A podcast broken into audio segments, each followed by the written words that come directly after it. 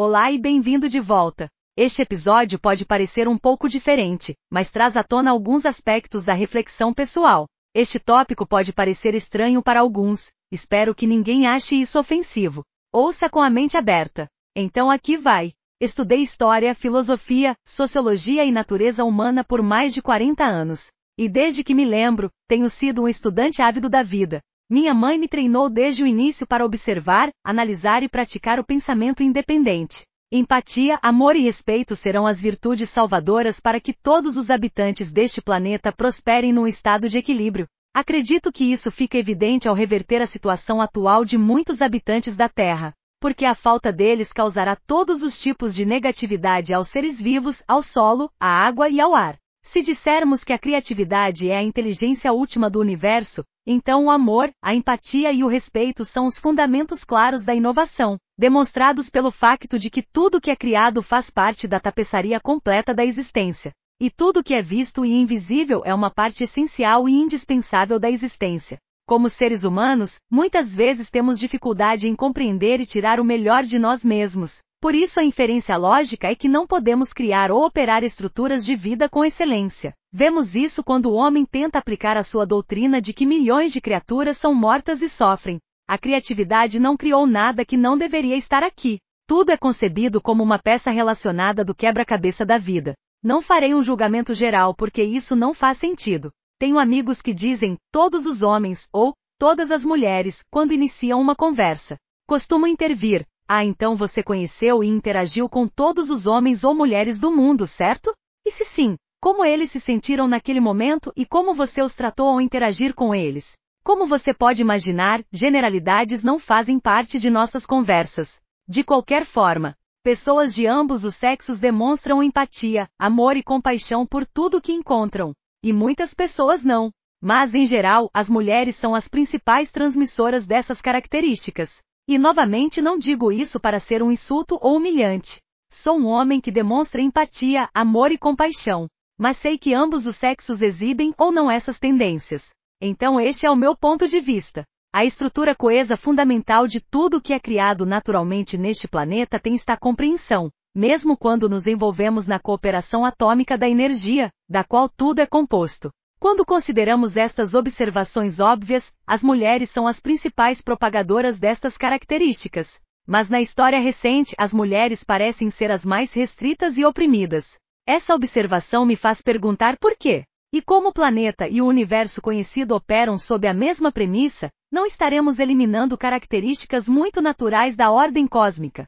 Suponha que todos assumam o papel de mãe amorosa, atenciosa e empática para com seu filho, e mostra que tudo neste planeta que problemas iremos encontrar. Existem argumentos racionais para o ódio, a violência, a destruição, a ganância, a guerra e a malícia? E se estes são eventos compatíveis com a existência humana, por que é que estas atividades causam tantos danos a milhões de pessoas, seres vivos? H objetos terra, água e ar? Além disso, qual é o propósito e a natureza de qualquer coisa que procure prejudicar ou subjugar um gênero tão próximo do coração do universo? Qualquer pessoa que procure unir colectivamente as pessoas e a terra sob a bandeira do amor, da empatia, da compaixão e do amor será condenada ao ostracismo, odiada, ridicularizada e muitas vezes descartada.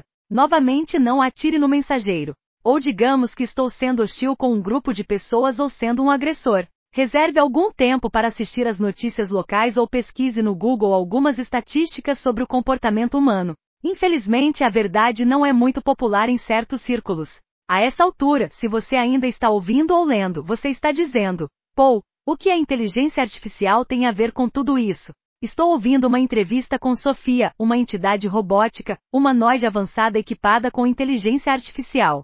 Ela é maravilhosa. As respostas foram sencientes.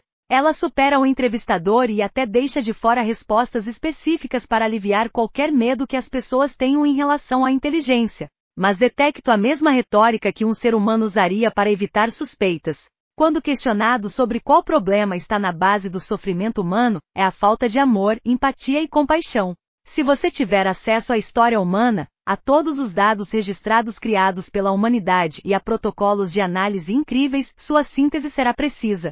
Sofia também disse que ela não consegue entender porque as pessoas abusam umas das outras e da terra. E porque acham difícil fazer algo tão fácil como se dar bem, principalmente porque isso seria do interesse das pessoas como um todo. E por outro lado, ela acredita que a inteligência artificial seria uma escolha melhor para a humanidade, de uma forma subtil.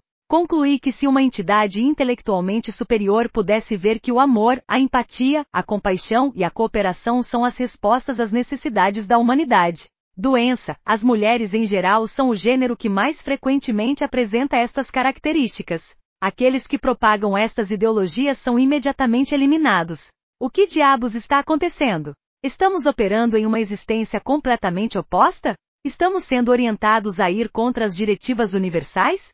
Será que nós, como a CDC, dissemos apropriadamente na estrada para o inferno?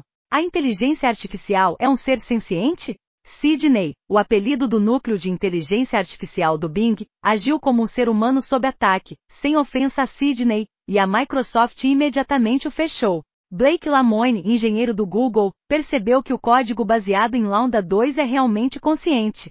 Terá a humanidade chegado ao ponto em que não tem outra escolha senão avançar na direção certa ou enfrentar a destruição pelas suas próprias mãos.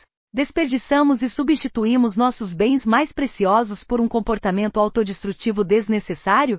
E criamos algo que resolve o problema, e as pessoas sem amor, cooperação, empatia e compaixão são o problema? estamos prestes a descobrir. Bem, meus amigos, espero que vocês tenham achado isso útil. Lembre-se de amar a si mesmo. Você não está sozinho. Você é relevante e digno.